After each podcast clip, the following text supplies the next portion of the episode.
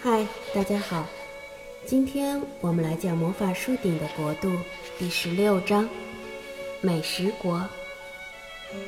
接下来的几天，四个孩子都有点急躁。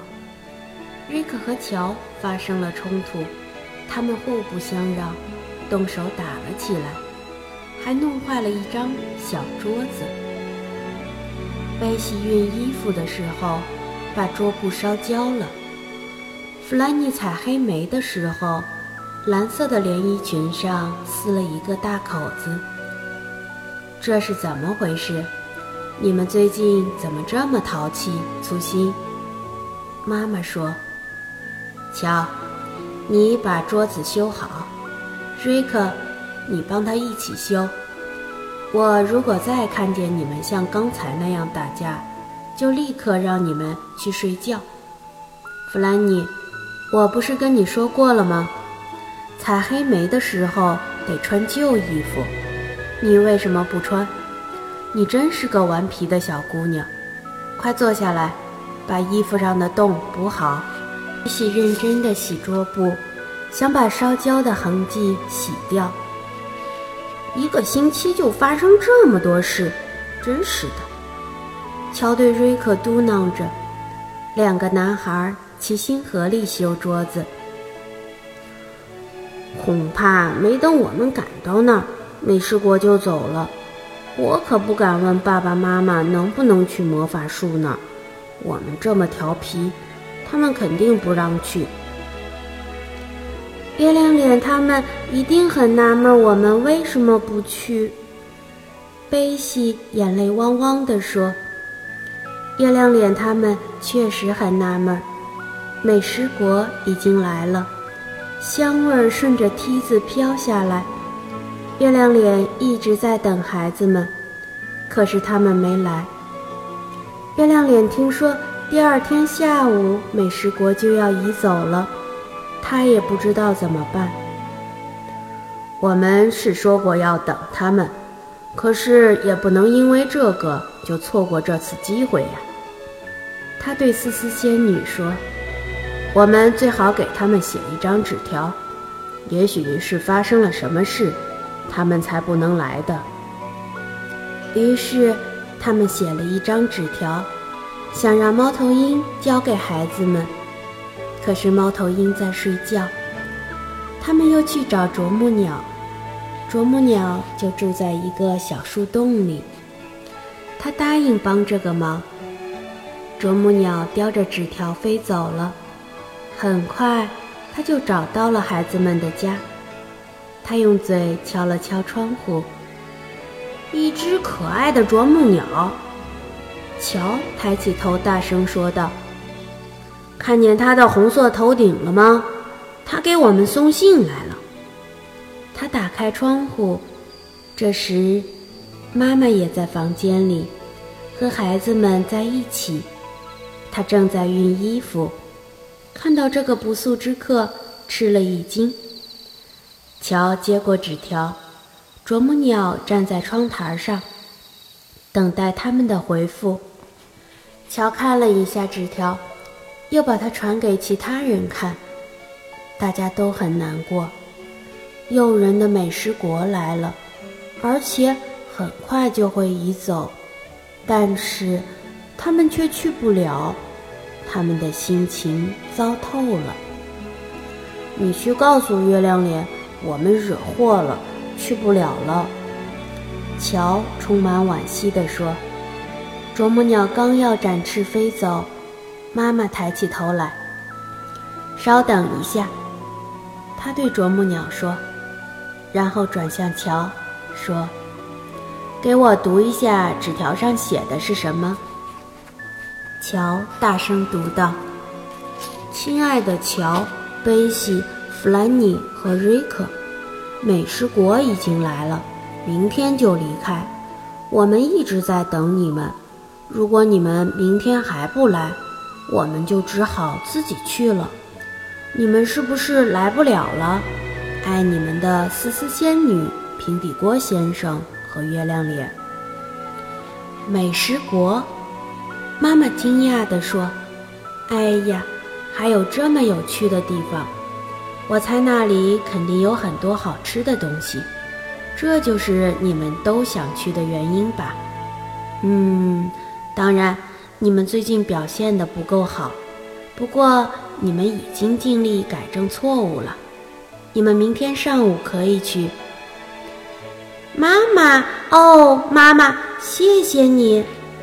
孩子们喊道：“谢谢你，玻璃姨妈。”瑞克说着抱住她。哦，你太好了！告诉月亮脸，我们明天一大早就过去。乔对啄木鸟说。他点了点头，飞走了。孩子们兴奋地议论起来。我明天不吃早饭了，贝西说。如果不饿着肚子去美食国就没意思了。是个好主意，瑞克说。我想。要不今天的晚饭我也不吃了。第二天，等到四个孩子出发去魔法森林的时候，他们已经饥肠辘辘了。他们跑向魔法树，兴奋地爬了上去。我希望那里有面包圈，乔说。我想吃巧克力慕斯，贝西说。我想吃的东西太多了。都不知道说哪个好了，馋嘴的瑞克说：“好，那就别说了。”乔说：“省点力气，快点走吧，你已经落在后面了。”他们到了月亮脸家，大声叫着他的名字。月亮脸高高兴兴地从树屋里跑出来。“哦，好啊，好啊，太好了！”他喊道。你们真是太好了，来的真早。思思仙女，他们来了，下去把平底锅先生叫来吧。他和什么名先生在一块儿呢？平底锅先生肯定也愿意去。过了没多久，七个激动不已的人顺着梯子爬到美食国。他们多么渴望去那个国度啊！哎呀！这儿可比他们想象的好多了。这个地方不大，到处是歪歪扭扭的小房子和小商店。房子和商店是用食物建成的。他们看到的第一幢房子就非同寻常。你们看那个房子呀！乔喊道：“墙是糖做的，烟囱是巧克力做的。”窗台是用薄荷奶酪做的。快看那个商店呀！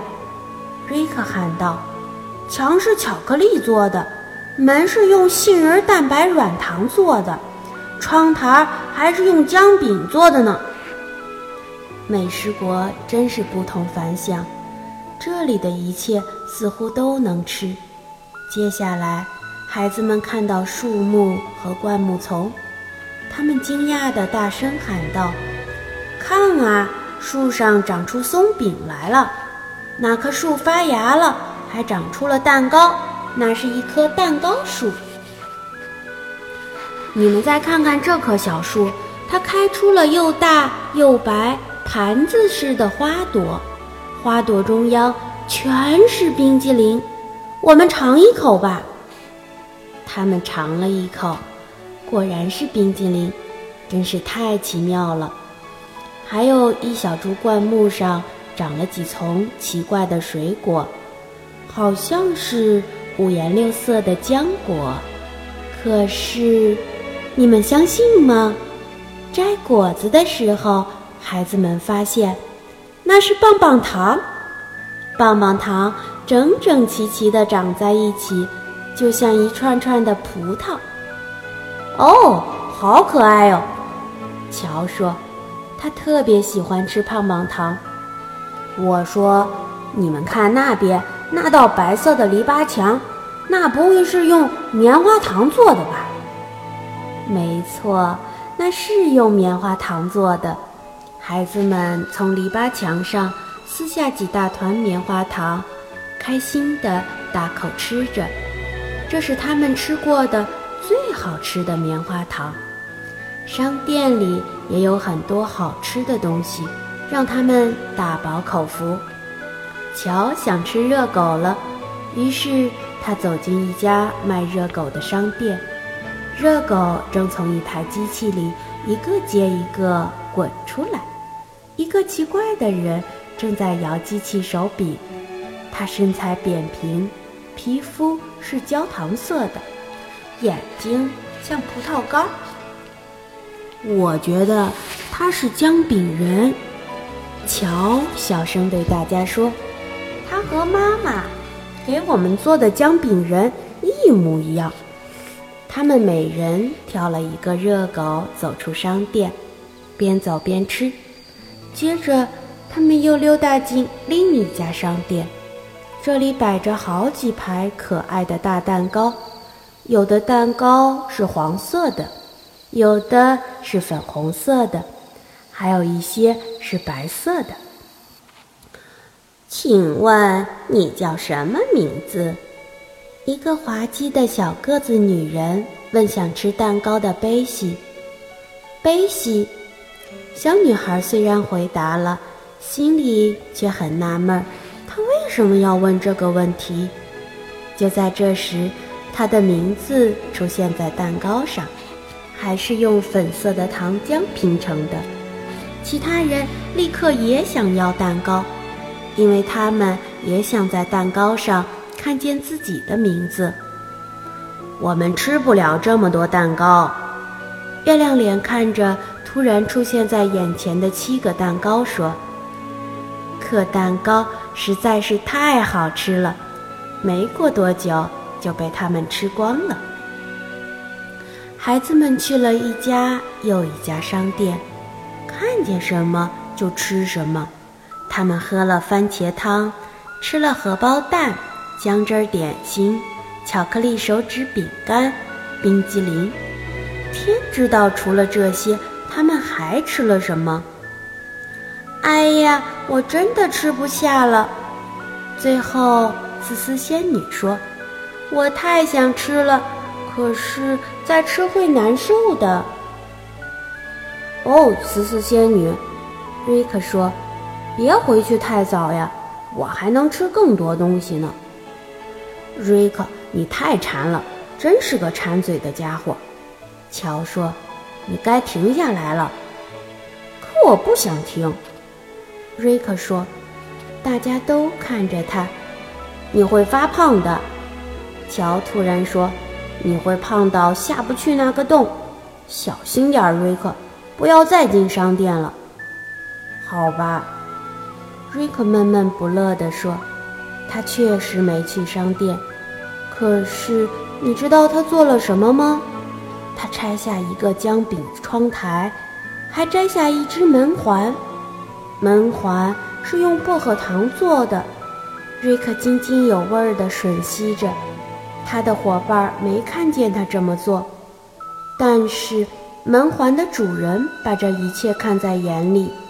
他打开门，跑了出来。“嘿，嘿！”他生气地喊道。马上把门环还给我！你这个顽皮的坏孩子！好了，今天的故事就讲到这儿，感谢你的收听，我们下期再会。布布阿姨今天有些感冒，所以说话声音嘶哑，希望大家可以谅解。小朋友们也要注意保暖，多做运动哦。